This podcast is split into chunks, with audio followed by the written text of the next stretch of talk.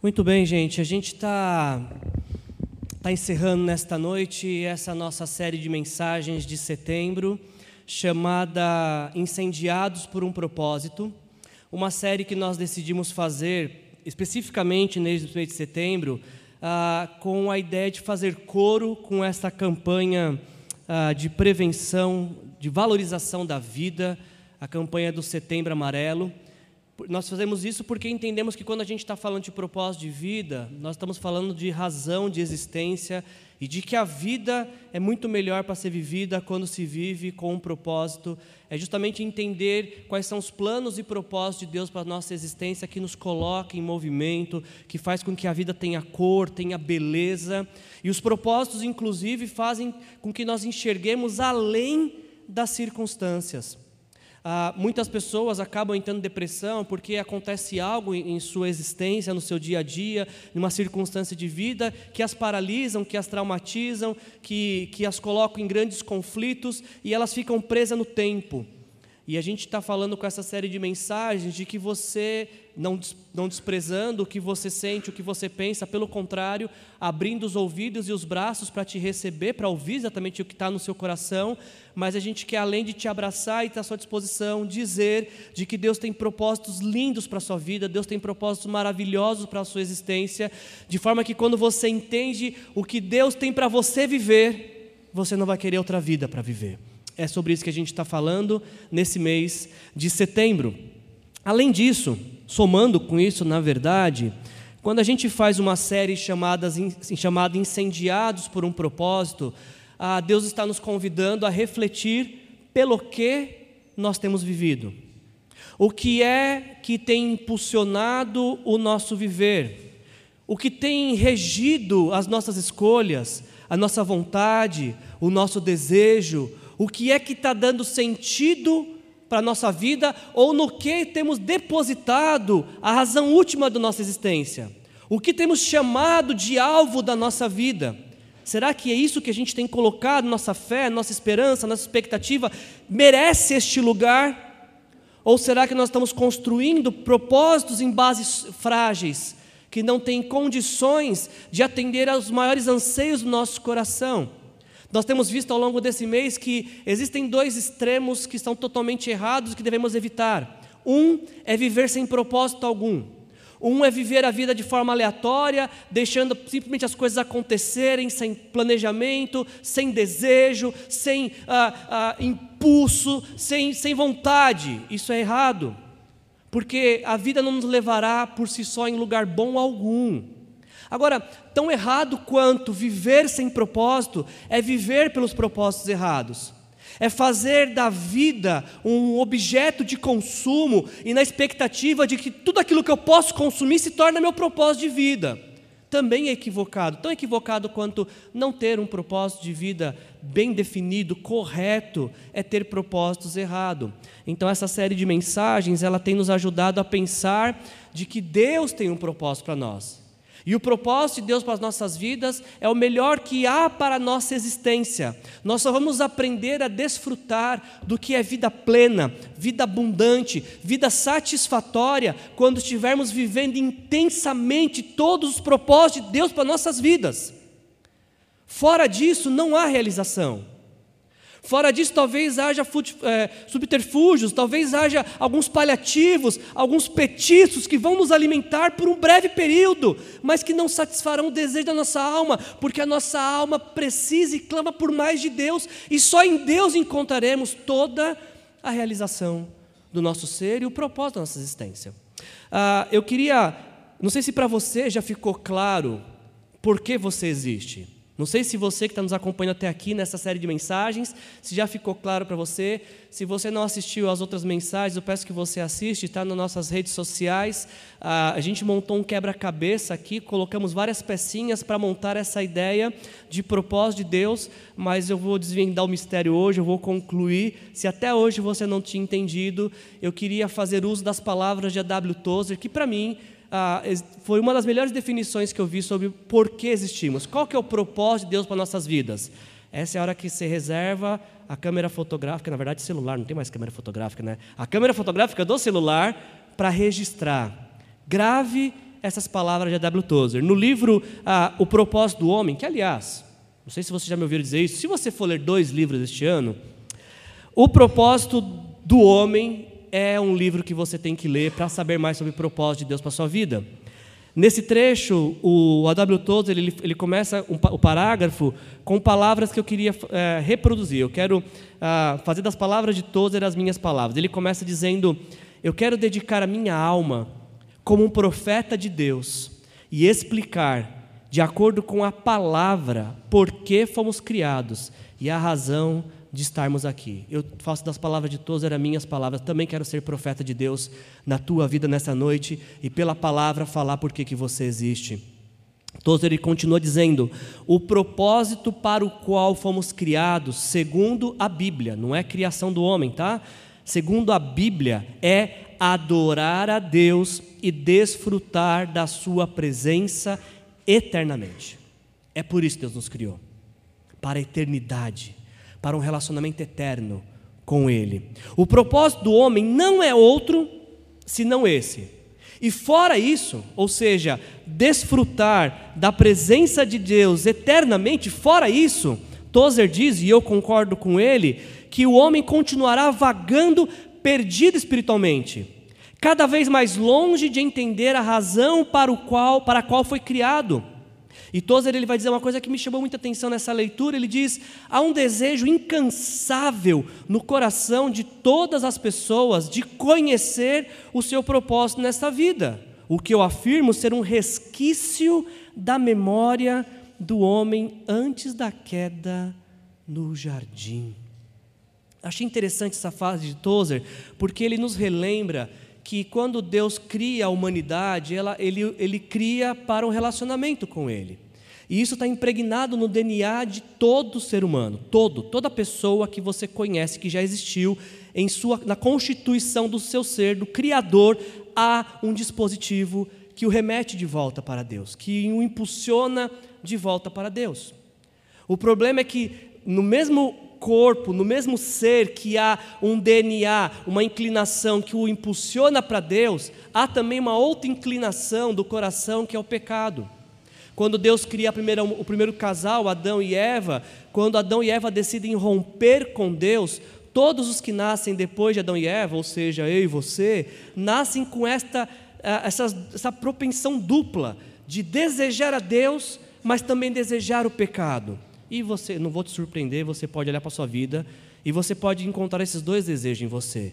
O desejo de querer mais a Deus, mas também a, a prisão, a inclinação, a, a, o apetite para, para essa enfermidade da alma chamada pecado. Acontece que quando o homem rompe com Deus, a palavra de Deus se cumpre. Deus falou: Olha, o dia que vocês romperem comigo, não é punição, é consequência do pecado. Vocês vão provar da morte. E isso aconteceu com Adão e Eva. Quando eles romperam com Deus, a primeira morte que eles provaram foi a morte espiritual. Eles se desconectaram de Deus, eles quebraram a relação, a aliança que tinham com Deus. A segunda morte que todo homem experimenta é a morte física, porque Deus nos cria para vivermos eternamente com Ele, para um relacionamento contínuo, duradouro.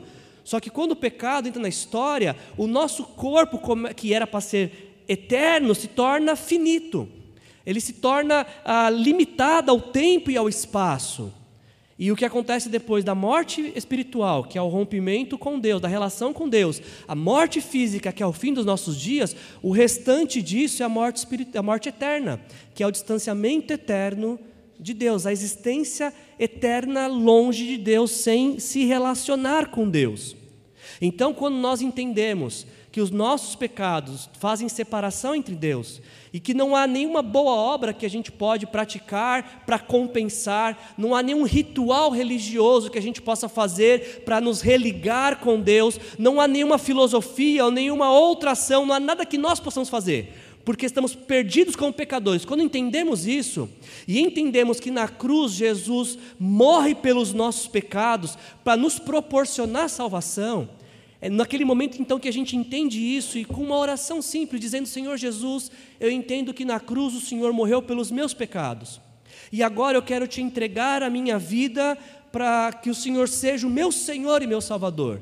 É neste exato momento, desta oração sincera, que a gente é religado com Deus, que a morte espiritual se transforma em vida espiritual, vida de Cristo em nós. O corpo está acabadinho mesmo, o corpo vai acabar, mas a morte não é a última notícia, porque Jesus promete que todo aquele que nele crê ressuscitará e viverá com ele para sempre. Então a morte não é a vencedora. A morte é apenas ah, um, uma vírgula em uma história que será eterna para todo aquele que se rendeu a Jesus Cristo como Senhor e Salvador.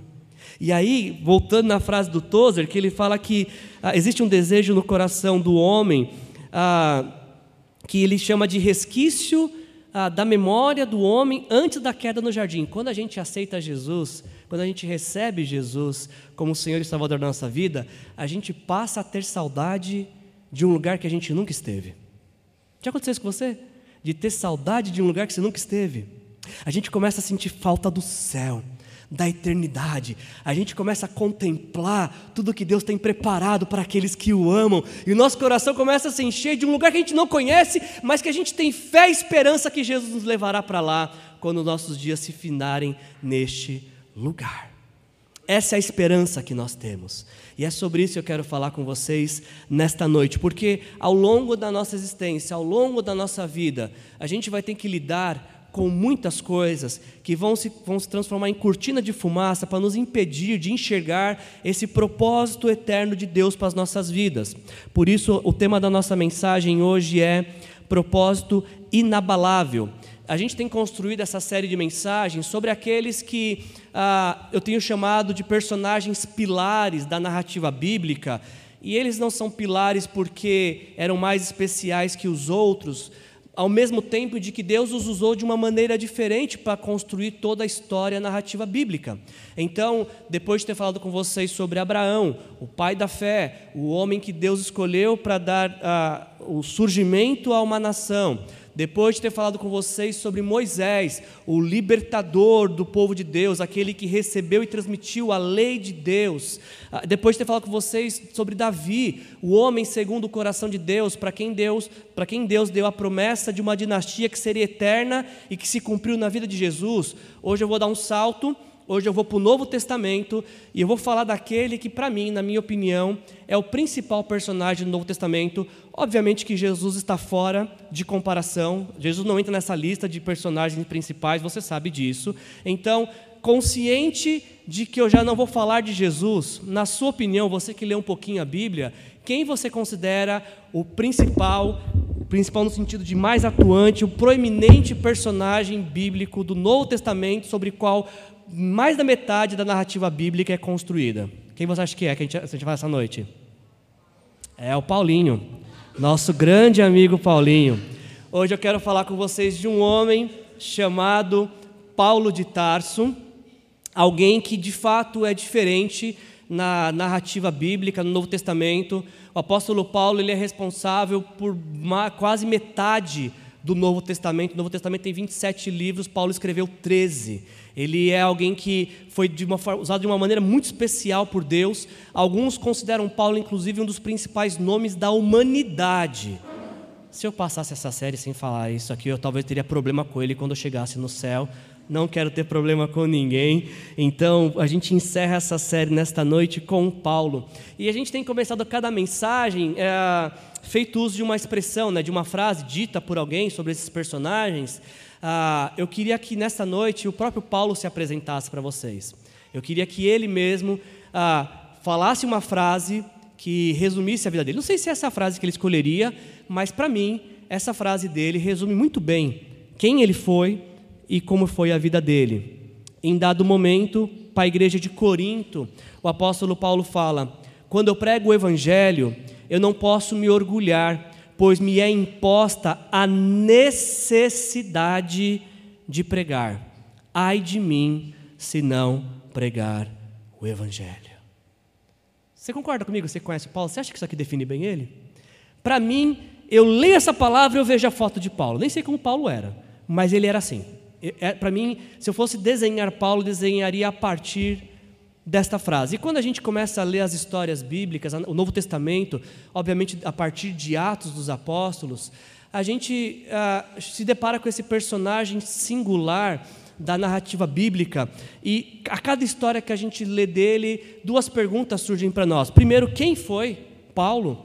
E segundo, por quê? E essa é a mais importante, é por isso que você vem aqui essa noite, para ter essa resposta.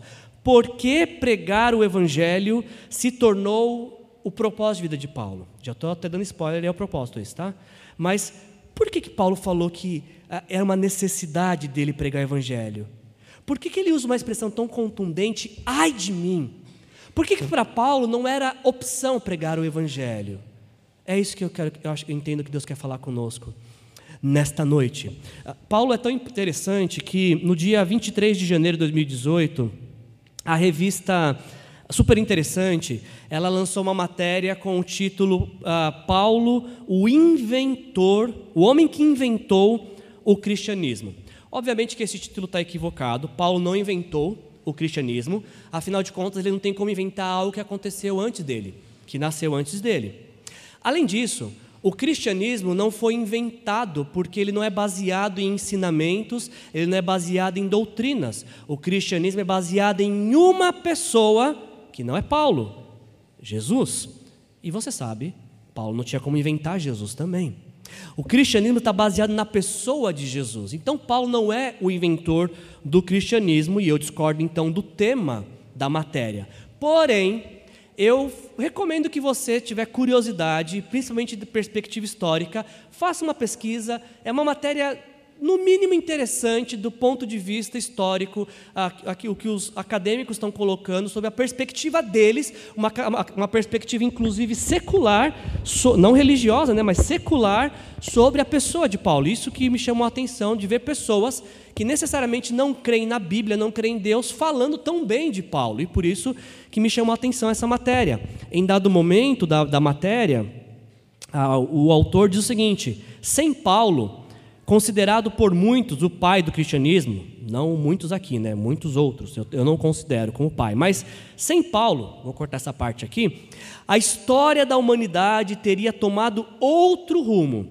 Por quê? A Idade Média, marcada pela força da Igreja Católica, onde havia uma união de igreja e Estado, e a igreja tinha uma grande influência sobre as decisões do Estado, na Idade Média, marcada pela força da Igreja Católica, ocorreria de uma outra forma e o mundo em que vivemos seria totalmente diferente. Nada seria como é. E isso eu de fato concordo com o autor dessa matéria. E você pode então tomar dimensão e perceber como que Paulo é uma pessoa extremamente importante para a narrativa bíblica e para a história da humanidade. Agora, é importante que eu diga algo para vocês. Uh, eu fiz uma matéria no mestrado esse ano chamado Paulo, Vida e Ministério, que durou sete semanas. E há uma grande chance de que a gente vai ter um professor sensacional dando a mesma matéria em janeiro no nosso seminário A W. Tozer. E uma matéria que é lecionada em 12, 24 horas, a gente não vai falar em 30 minutos, tá? Então, o que você vai ter hoje é um petisco para quem sabe, se, se você se interessar mais, fazer a matéria em janeiro do seminário Paulo, Vida e Ministério. Mas o que eu queria para a nossa noite de hoje é o seguinte: eu queria ler com vocês um texto onde o apóstolo Paulo está apresentando a defesa dele. Ele está diante de, de uma audiência ah, onde ele vai apresentar, ele está sendo acusado injustamente, ele vai se defender.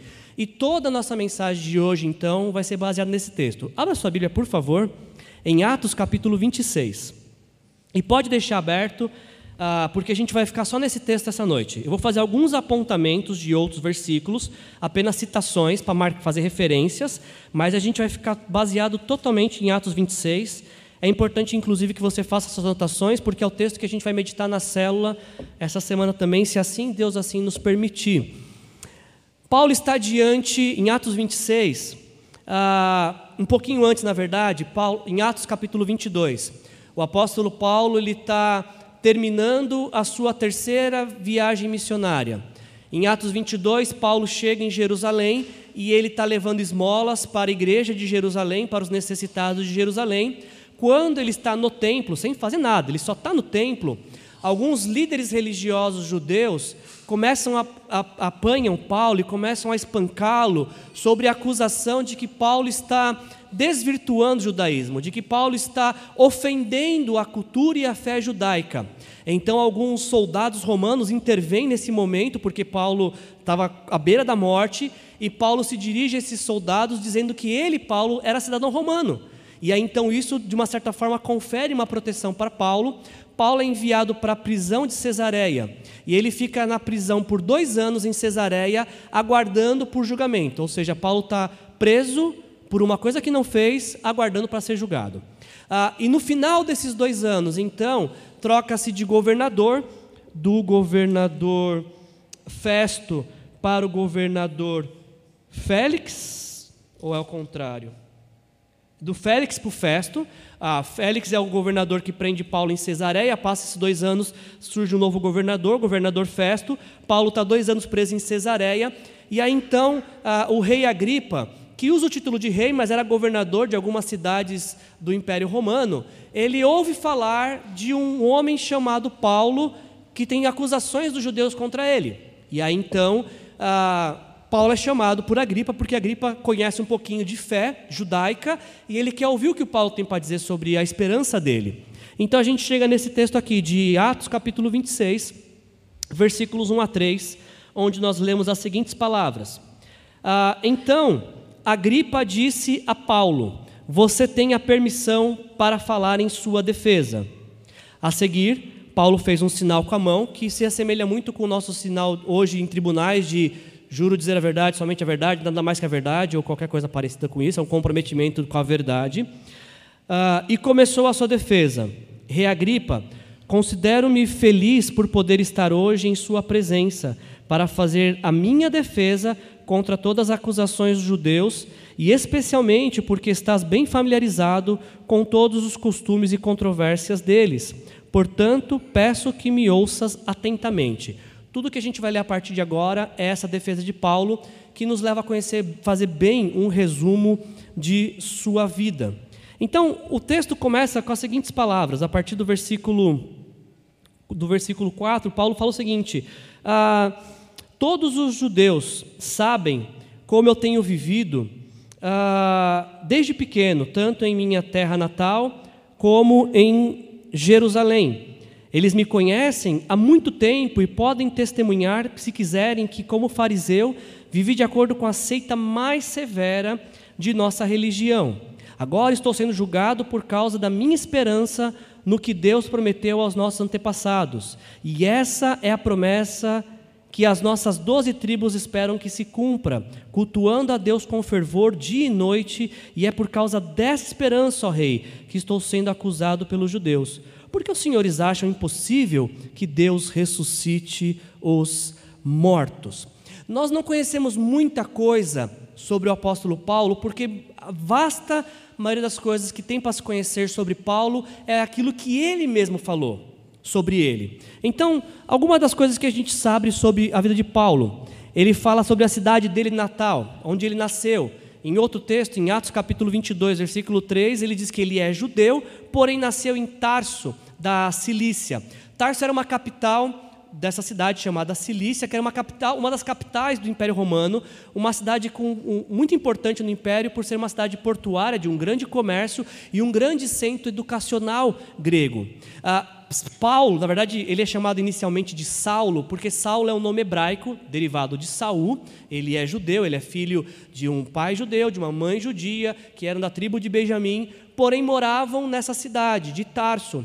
Então, imaginamos de que Paulo ah, ele tem esse nome judaico, Saulo, derivado de Saul, do rei, primeiro rei de Israel, da tribo de Benjamim também, e Paulo é a versão em latim do nome hebraico Saulo. Então, para facilitar a nossa conversa hoje à noite, eu vou chamar ele de Paulo a todo tempo. Tá? Não tenho essa intimidade para chamar de Saulo, eu prefiro chamar ele de Paulo daqui para diante. Tá? Ah, E mais que a gente pode saber sobre Paulo? Uma vez que em Atos 22, 28, ele diz que ele adquiriu cidadania romana por nascimento, imaginamos de que, de alguma maneira, o pai do Paulo era um comerciante influente na cidade de Tarso, quem sabe até prestando bons serviços ao Império Romano, que fez com que ele ou adquirisse por compra a cidadania romana, ou que os próprios imperadores romanos concederam, porque eles faziam isso a alguns cidadãos, também concederam a, a família de Paulo.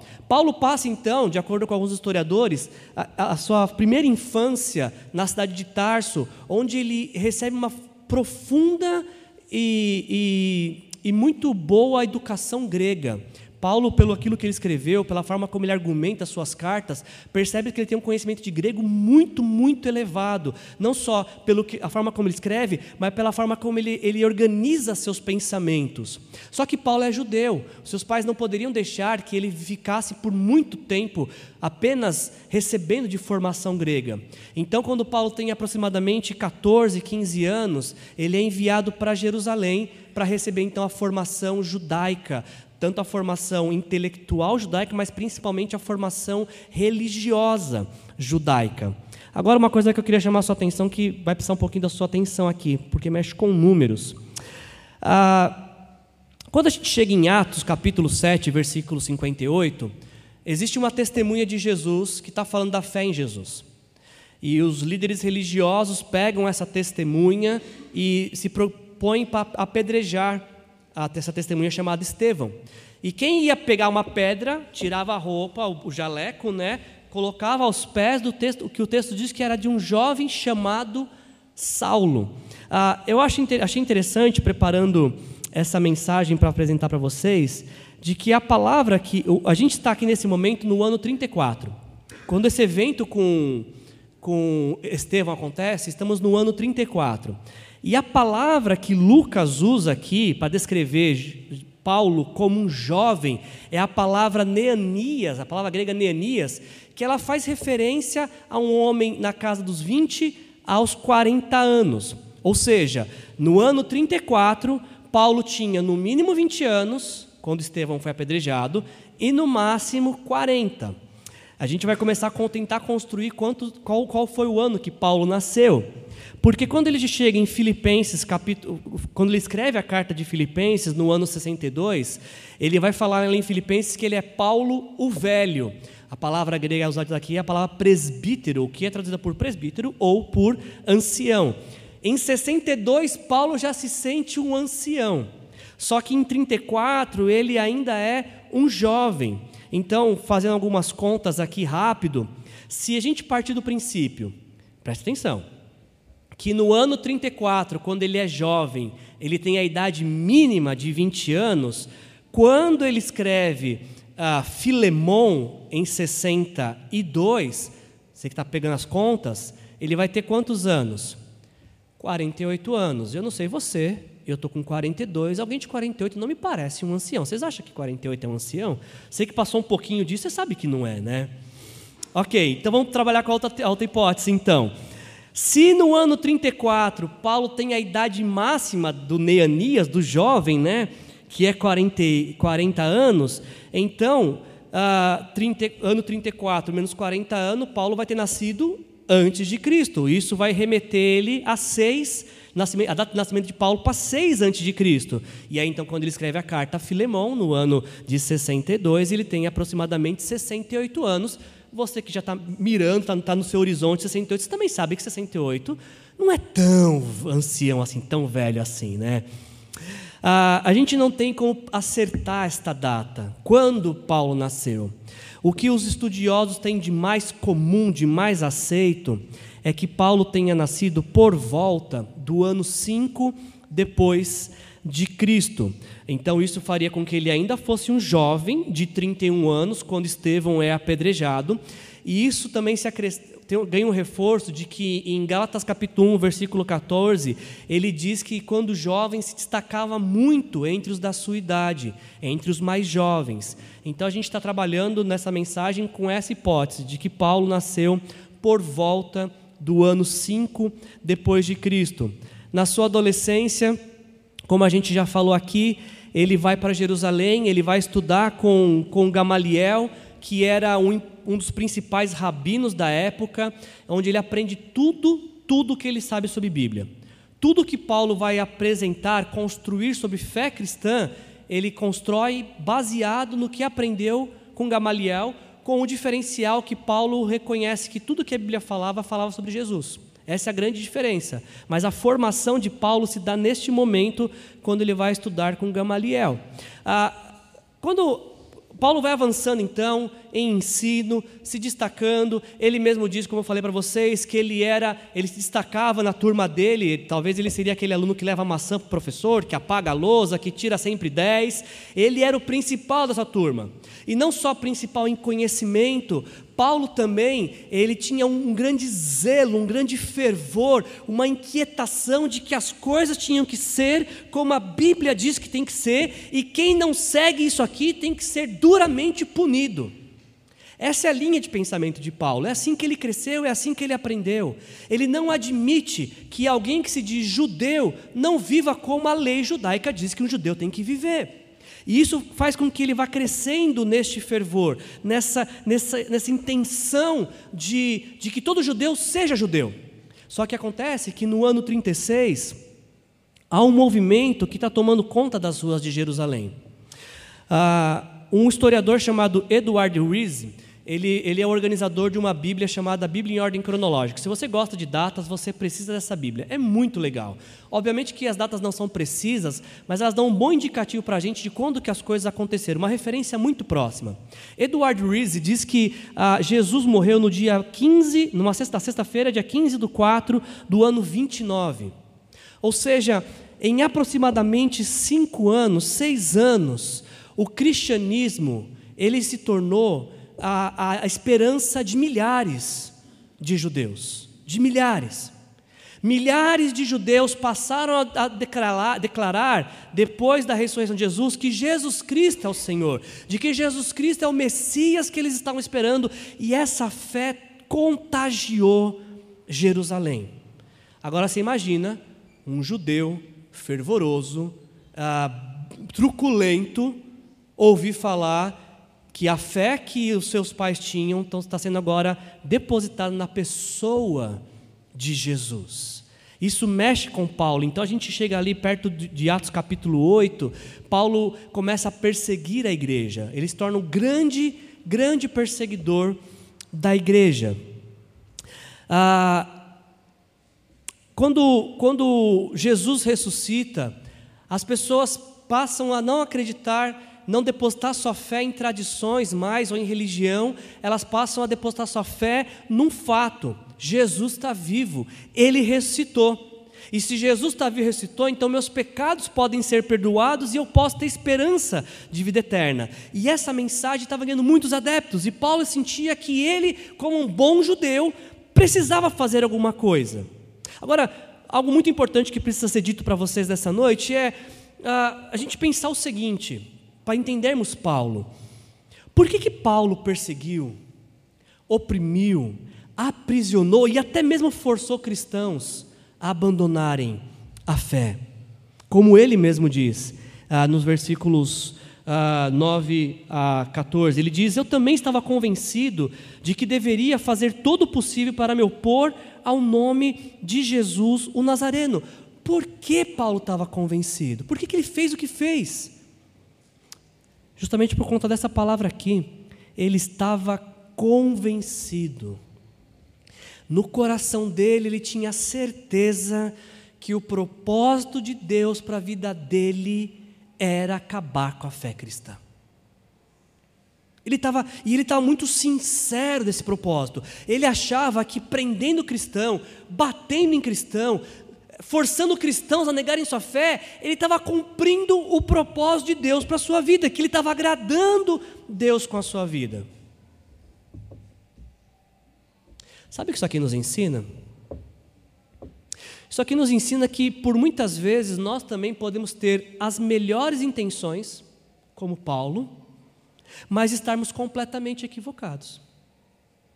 Não parece isso para você? Pode ser que às vezes você está, eu, estou convicto, eu estou certo, isso é o melhor, eu sou sincero das minhas crenças, mas podem ser crenças sinceramente erradas. O Paulo não nos deixa mentir. Ele passou a vida inteira crendo em algo, que ele acreditava ser o correto, que ele tinha inclusive uma boa, bons argumentos do que cria. Mas ele estava equivocado. Ele estava equivocado. E isso me ensina que eu e você também podemos estar sinceramente vivendo uma mentira. Sinceramente equivocados. Então, quando o assunto é fé, meus queridos, a questão não é sinceridade. A questão não é ah, boas intenções, porque, como Paulo, isso também pode estar baseado em um erro. Quando o assunto é fé, a melhor coisa que a gente tem a fazer é não depositar ela em conceitos, mas na pessoa de Jesus, e a gente nunca vai errar quando a nossa fé e esperança estiver em Jesus. Todas as outras coisas servem para construir essa esperança e essa esperança naquilo que Jesus fez por nós na cruz. Agora, o que é muito, muito engraçado, gente, não sei se você já para pensar nisso, mas eu acho que Deus tem um senso de humor sensacional. Porque Deus pega o maior perseguidor da igreja e o transforma no maior promotor da igreja. Eu acho Deus tem um senso de humor engraçadíssimo, ele é divertidíssimo. Porque Paulo está corajoso, grandão, indo para cima da igreja. Ele quer acabar com a igreja de Jesus. Como ele, diz, ele mesmo diz, ele queria se opor e fazer todo o possível para se opor ao nome de Jesus. E foi o que ele fez. Ele, ele sai de Jerusalém, ele pede cartas, ele lança muitos à prisão, ele vai até as sinagogas, versículo 11, para castigá-los, forçar a blasfemar. Em minha fúria, diz Paulo, eu cheguei a cidades estrangeiras para persegui-los. Paulo está violento, ele está grande, ele está indo para cima. Só que aí um dia, aí um dia ele vai ter um encontro com o próprio Jesus. Ah, e aí nesse encontro a gente lê que ele fala no versículo 12: Numa dessas viagens eu estava indo para Damasco com autorização e permissão do chefe de sacerdotes, e por volta do meio-dia Ó rei, estando eu a caminho, ouvi uma luz do céu, mais resplandecente que o sol, brilhando ao meu redor, ah, dos que iam comigo, todos caíram por terra. Então ouvi uma voz que me dizia em aramaico: Saulo, Saulo, por que você está me perseguindo? Resistiu o arguilhão, só lhe trará dor. Imagina essa cena, gente. Paulo querendo acabar com Jesus e sendo acabado por Jesus achando que ia conseguir acabar com a fé cristã e sem que ele se programasse a fé cristã invadindo todos os cantos da sua vida. Eu acho esse, esse texto muito curioso, como está destacado aqui, porque Jesus se dirige a Paulo falando em que língua? Em aramaico.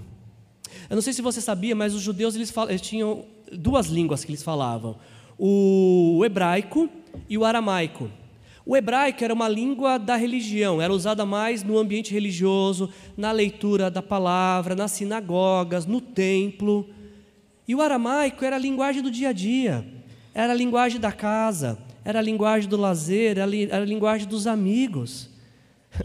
Pergunta: por que, que você acha que nesse encontro místico, sobrenatural, transcendente, Jesus se dirige a Paulo não em hebraico, mas em aramaico. O que, que você acha disso?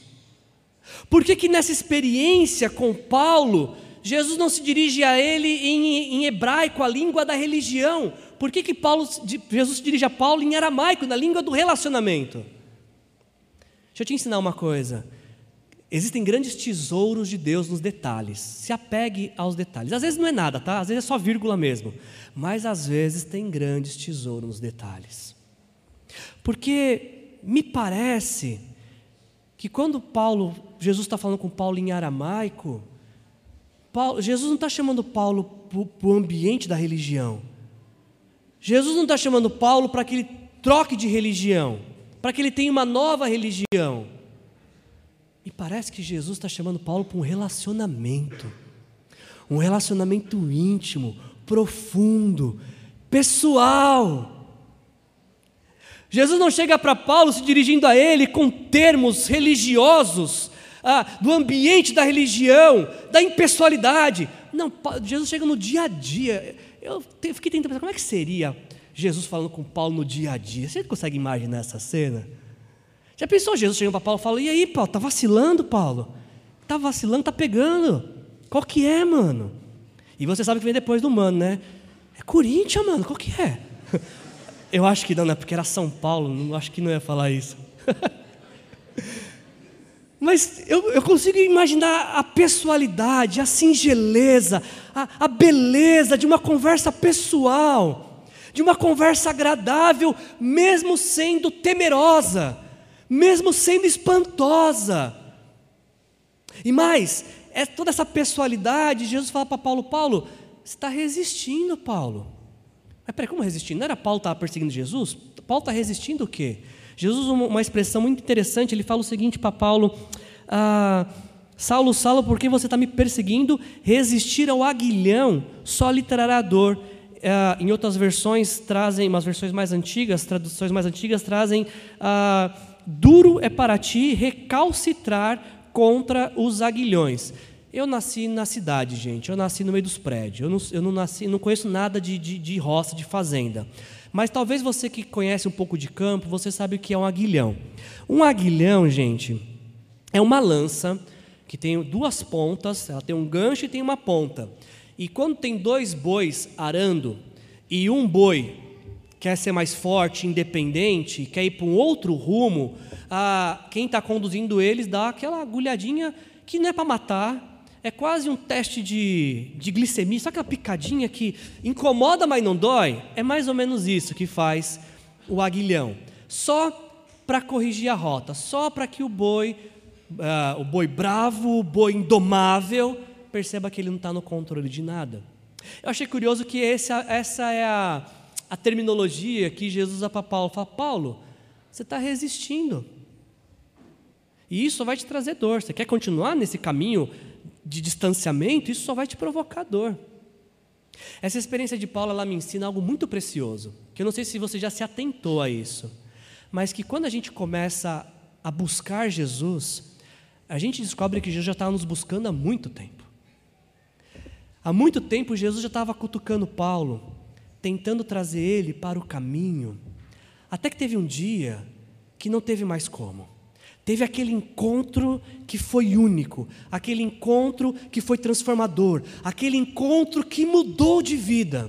É por isso, gente, que eu até posso admitir, refletir, se por um acaso, talvez quem sabe, eu esteja equivocado, mas eu não estou, e falo isso com humildade, por conta do Paulo. Eu não consigo admitir que alguém que fala que teve encontro com Cristo não mudou de vida. Eu não consigo, gente, desculpa. Não, não, não me tenham por arrogante, não me tenham por presunçoso, não sou. Ou pelo menos nesse ponto aqui não estou sendo. Por conta desse texto aqui e tantos outros, por conta da minha experiência de vida, a experiência de vida de muitos, não é possível ter um encontro com Cristo e ser a mesmíssima pessoa. Não tem como. Não tem como ter um encontro de vida com Cristo e viver morte. Não tem como. O que acontece talvez é que algumas pessoas acham, na minha opinião, que tiveram um encontro com Cristo, mas o que elas fizeram, na verdade, elas trocaram de religião. Você já deve ter ouvido isso, né? Ah, virei evangélico. Tipo, como que é assim que vira evangélico? Virei! Aí abre a, a capa, como é que vira evangélico? Ninguém vira evangélico, gente. Lembra que Jesus falou com, com, com Paulo numa linguagem própria? Porque é um relacionamento, não é uma religião. A fé cristã não é uma religião, é um convite para se relacionar eternamente com Jesus. Então, quem diz que teve encontro com Cristo, mas não tem transformação de vida, talvez tenha trocado de religião mesmo. Era, sei lá, católico virou evangélico, era espírita virou evangélico, era budista virou evangélico, era qualquer coisa e virou outra qualquer coisa qualquer. Jesus não nos chama para trocar de religião, Jesus nos chama para um relacionamento íntimo com Ele, profundo, sincero, de intimidade e transformação de vida. Se a sua vida não transformou até hoje, talvez essa seja a noite que Deus te trouxe aqui para te falar que Ele quer transformar seu viver, que Ele quer mudar a sua história, Ele quer fazer de você alguém novo, alguém nova. Porque é isso que Jesus faz quando a gente se depara com Ele. Não dá mais para resistir, não dá mais para aguentar. É um encontro transformador e para sempre. E para sempre.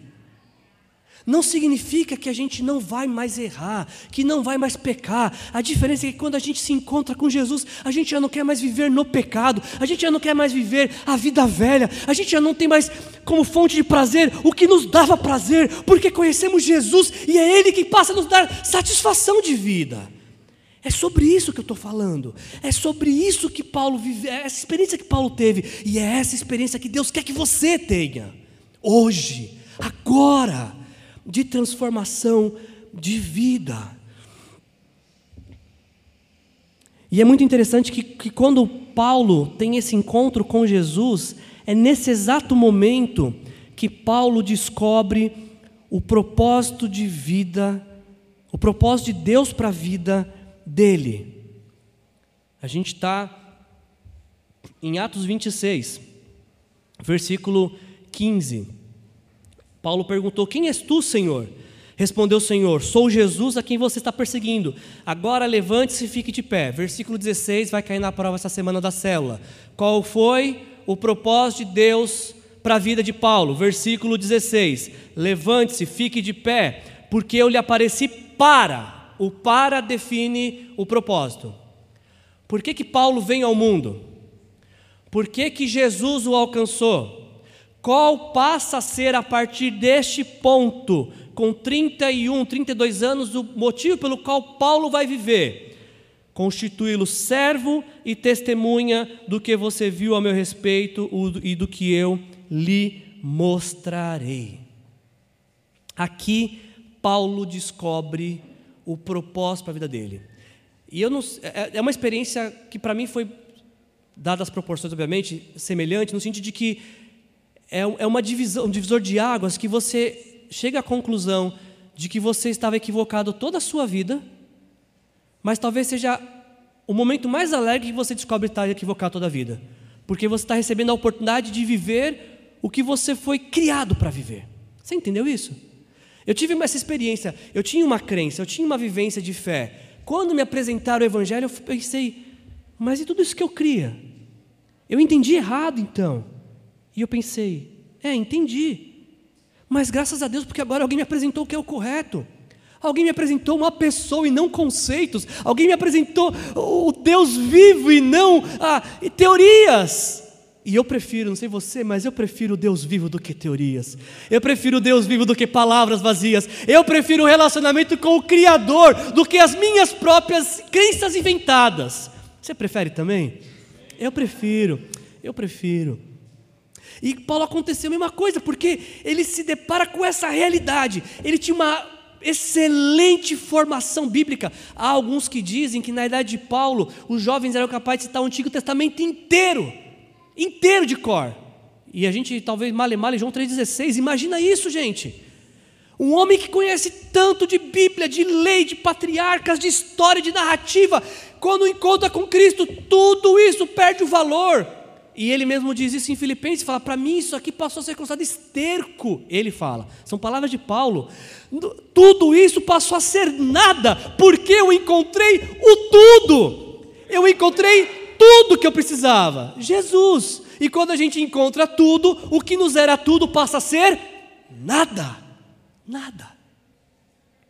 E o que eu acho interessante, eu que estou caminhando para o final agora, é que quando Paulo ganha consciência do propósito para a vida dele, acontece algo fantástico, porque a vida dele passa a ser ressignificada pelo propósito. É interessante que na vida de Paulo, ele não tem que construir as coisas para chegar no propósito, é o propósito que constrói a vida dele. Você consegue entender isso? Porque muitos de nós, a gente vai, no longo da caminhada, é, descobrindo o propósito para nossas vidas, e a gente vai começando, ganhando essa consciência, criar meios para chegar lá no propósito. Paulo inverteu esse processo de uma maneira extraordinária. na hora que ele descobre o propósito, ele passa a viver pelo propósito. A vida dele se explica pelo propósito. A razão de ser passa a ser razão de ser porque Deus lhe deu um propósito. E qual o propósito? Testemunhar de Jesus. Toda a vida de Paulo passa a ser reorganizada a partir desse momento. A gente não vai ter tempo para falar sobre isso. Eu vou fazer o seguinte: eu vou disponibilizar um arquivo para vocês com uma tabela cronológica sobre as datas da vida de Paulo. Se você gosta de datas, se quer conhecer um pouquinho a vida dele, eu vou disponibilizar nas nossas, nas nossas uh, nossos grupos. Se você não frequenta a nossa igreja, quem te convidou pode te passar isso. Uh, mas o que eu queria destacar é justamente isso, de que a vida de Paulo, ela passa a ser reorganizada a partir do propósito. Eu, eu queria, eu falei que eu não ia fazer isso, então vocês não precisam abrir, tá? Mas lá em Atos 9, onde conta essa mesma experiência, que ele está narrando aqui para narrando para para Agripa, eu achei interessante de que ah, depois que ele Paulo se converte, é batizado, ele já começa a pregar. É muito interessante isso na vida de Paulo, porque Paulo ah, é tão consciente de quem Deus é e do que Deus fez para ele, a sua iniciativa é compartilhar com outros. Em Atos capítulo 9, versículo, a partir do versículo 19, diz que Paulo passou vários dias com os discípulos em Damasco, ou seja, se converteu, foi introduzido na comunidade dos discípulos. Logo começou a pregar nas sinagogas que Jesus é o Cristo, ou seja, não precisou ficar esperando, não precisou terminar o discipulado. Assim que ele conheceu que Jesus é o Senhor, ele avisou que Jesus é o Senhor, ele compartilhou isso. Ah, todos os que o ouviam ficavam perplexos e perguntavam: Não é ele o homem que procurava destruir em Jerusalém aqueles que invocavam este nome? É ele, só que é ele outro, é ele que mudou. E não veio para cá justamente para levá-los presos ao chefe sacerdote? Sim, ele veio, só que ele acabou sendo aprisionado por Jesus. Agora, Atos 9, 22 me chama a atenção. Todavia, Saulo se fortalecia cada vez mais e confundia os judeus que viviam em Damasco, demonstrando que Cristo é, Jesus Cristo é o Senhor. Decorrido muitos dias, os judeus decidiram em comum acordo matá-lo, mas Saulo ficou sabendo do plano deles. Dia e noite eles vigiavam as portas da cidade a fim de matá-lo. E aí o versículo 25 eu acho fantástico, de Atos 9. Mas os seus discípulos o levaram à noite e o fizeram descer num cesto. Paulo acabou de se converter, ele já tem discípulos. Você entende isso? O cara acabou de encontrar com Jesus e a primeira coisa que ele faz é ingressar na vida comunitária. E a segunda coisa que ele faz é discípulos. O que nos mostra como que a vida de Paulo é reorganizada pelo propósito de Deus.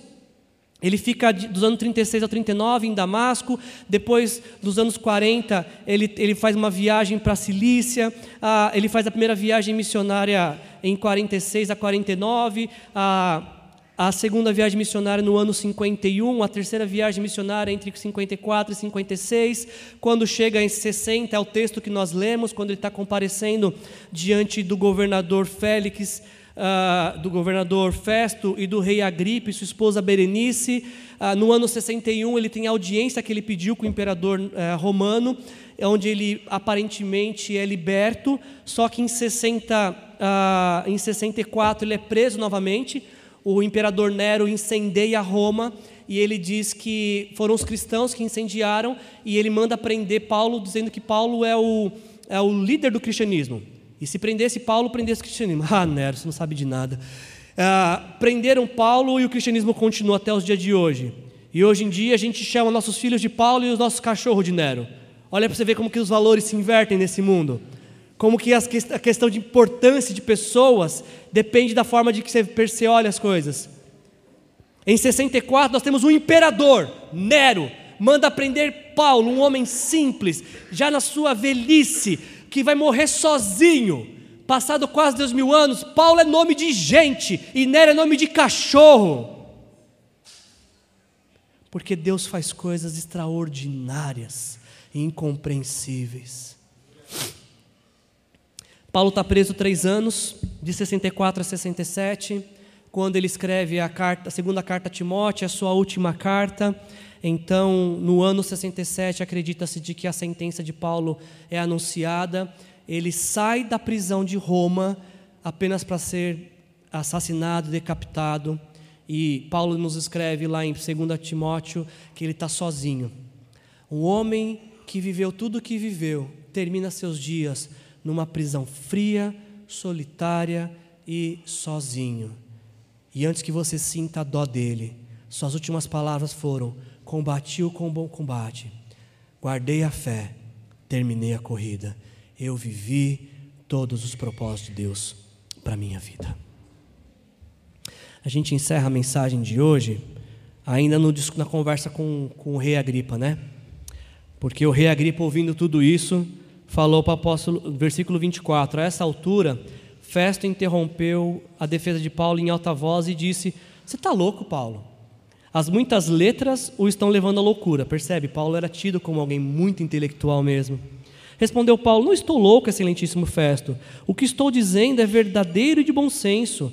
O rei, agora se dirige a Agripa, está familiarizado com essas coisas e eu lhe posso lhe falar abertamente. Eu estou certo de que nada disso escapou ao seu conhecimento, pois nada se passou em um lugar qualquer. Rei Agripa, crês nos profetas? Eu sei que sim. Paulo sabia que o rei tinha um conhecimento, como eu falei no começo, da fé judaica. Agora, olha que interessante a resposta do rei Agripa. Então Agripa disse a Paulo: Você acha, você acha que em tão pouco tempo pode convencer-me a tornar-me cristão? Paulo respondeu: em pouco, em, em, pouco ou em muito tempo? Ou seja, dá mais dois minutinhos que você vê o que vai acontecer com você. em pouco ou em muito tempo eu peço a Deus que não apenas tu, mas todos os que hoje me ouvem se tornem como eu, porém sem essas algemas. Paulo tinha convicção de que ele não tinha, não tinha poder para converter ninguém. Algumas pessoas se aproximam de mim e falam assim: já que você é pastor, conversa com aquela pessoa, quem sabe você converte ela? E eu falo: quem me dera, mas eu não tenho poder de converter ninguém. Quem converte é o Espírito Santo de Deus. Nós somos apenas mensageiros dessa boa mensagem de que Jesus está vivo e perdoa os pecados e quer nos conceder vida eterna. Eu acho interessante essa frase de Paulo, ele fala isso de que, olha, o desejo do meu coração, o que eu quero e peço para Deus é que todos os que me ouvem se tornem como eu. O que, que aconteceria se as pessoas que estão ao seu redor se tornassem como você nesta noite? O que, que aconteceria se as pessoas que me conhecem se tornassem como eu esta noite? Será que elas se tornariam discípulos de Jesus também? Aliás, eu queria encerrar da forma como a gente começou, porque o apóstolo Paulo ele, ele falou isso, né? Ah, ele disse: quando prego o evangelho, não faço por, não posso mergulhar porque me é imposta pelo chamado, pelo propósito de vida, a necessidade de pregar. Ai de mim se não pregar o evangelho. E a pergunta que eu quero encerrar essa noite, essa mensagem, é essa daqui. Se nós temos a mesma esperança de Paulo, não deveríamos também ter a mesma vida intencional de tornar Jesus conhecido? Que, que você acha disso? Se a gente crê no mesmo Jesus de Paulo, se a gente crê no mesmo sacrifício da cruz que Jesus fez, como Paulo cria, se a gente acredita de todo o nosso coração que na cruz Jesus morreu pelos nossos pecados, para que uma vez recebendo pela fé nós pudéssemos ter vida eterna, nós não deveríamos ter a mesma vida? Ou será que isso aqui era só para Paulo? Ai de mim, pregar, se não pregar o evangelho. Não se iluda, não é. Não é. Se eu creio no mesmo Jesus de Paulo, eu não posso ter um estilo de vida diferente de Paulo. Se eu creio em Jesus, igualmente Paulo cria, se eu creio em tudo que Jesus fez na cruz, igualmente Paulo cria, pregar o Evangelho não me é uma opção. Compartilhar da fé em Jesus não é opção para mim. Passar uma vida inteira sem levar ninguém às águas do batismo não é uma opção para mim. Vir para a igreja e sem se esforçar em convidar outro não é opção. Para quem entendeu, que Jesus Cristo é o Senhor. Porque esse ambiente aqui não é um ambiente de lazer. Esse ambiente é um ambiente de encontro com Deus, onde nós nos encontramos com Deus e trazemos outros também para ter o um encontro com Deus. Por isso, antes de você ir embora, você vai orar. Eu ia falar, você vai orar por uma cadeira. Você não vai orar por uma cadeira. Você vai orar impondo as mãos em uma cadeira e dizendo: Jesus, me ajuda a compartilhar do Senhor para essa pessoa essa semana. E que o milagre do Senhor seja tão lindo que eu tenha a oportunidade de ver essa pessoa sentada ao meu lado aqui semana que vem. A mensagem de hoje ela nos termina com esse questionamento: o que é que nós temos feito ou como nós temos vivido por termos entendido o que Jesus fez por nós na cruz?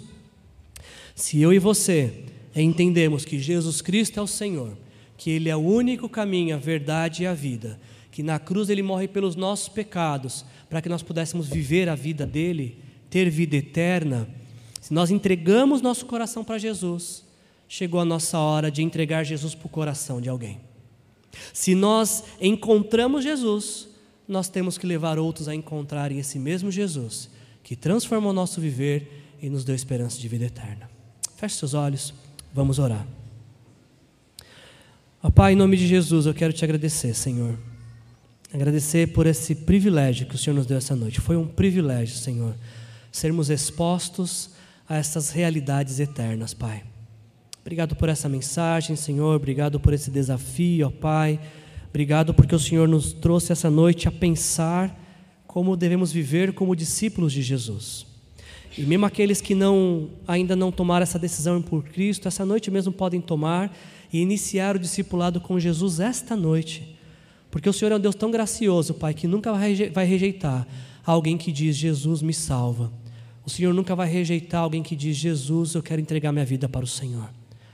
Se nessa noite tiver alguém aqui que deseja entregar a vida para Jesus, esse é o seu dia, esse é, essa é a sua hora de, com a sua oração, ou até mesmo se precisar da ajuda de alguém, dizer: Eu quero entregar minha vida para Jesus. Nós nos rendemos a Ti, Jesus, e não apenas nos rendemos a Ti, como nos rendemos também à Sua missão, Senhor. Queremos também tornar Teu nome conhecido e compartilhar com outros aquilo que o Senhor é e fez em nossas vidas. E já nesse mês de outubro, que é um mês festivo de aniversário, Senhor, nos dê inúmeras oportunidades de convidar pessoas para celebrar teus feitos na história dessa igreja, teus feitos na história das nossas vidas, Pai. É que eu te peço em nome de Jesus. Amém.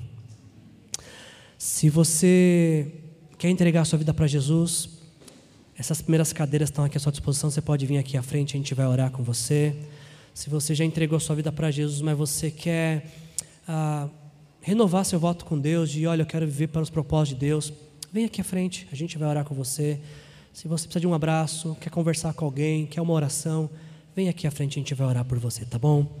Que a graça do nosso Senhor Jesus Cristo, o amor do nosso Deus, o Pai, e a comunhão com o Espírito Santo se faça presente em nossas vidas, hoje e sempre, em nome de Jesus. Amém.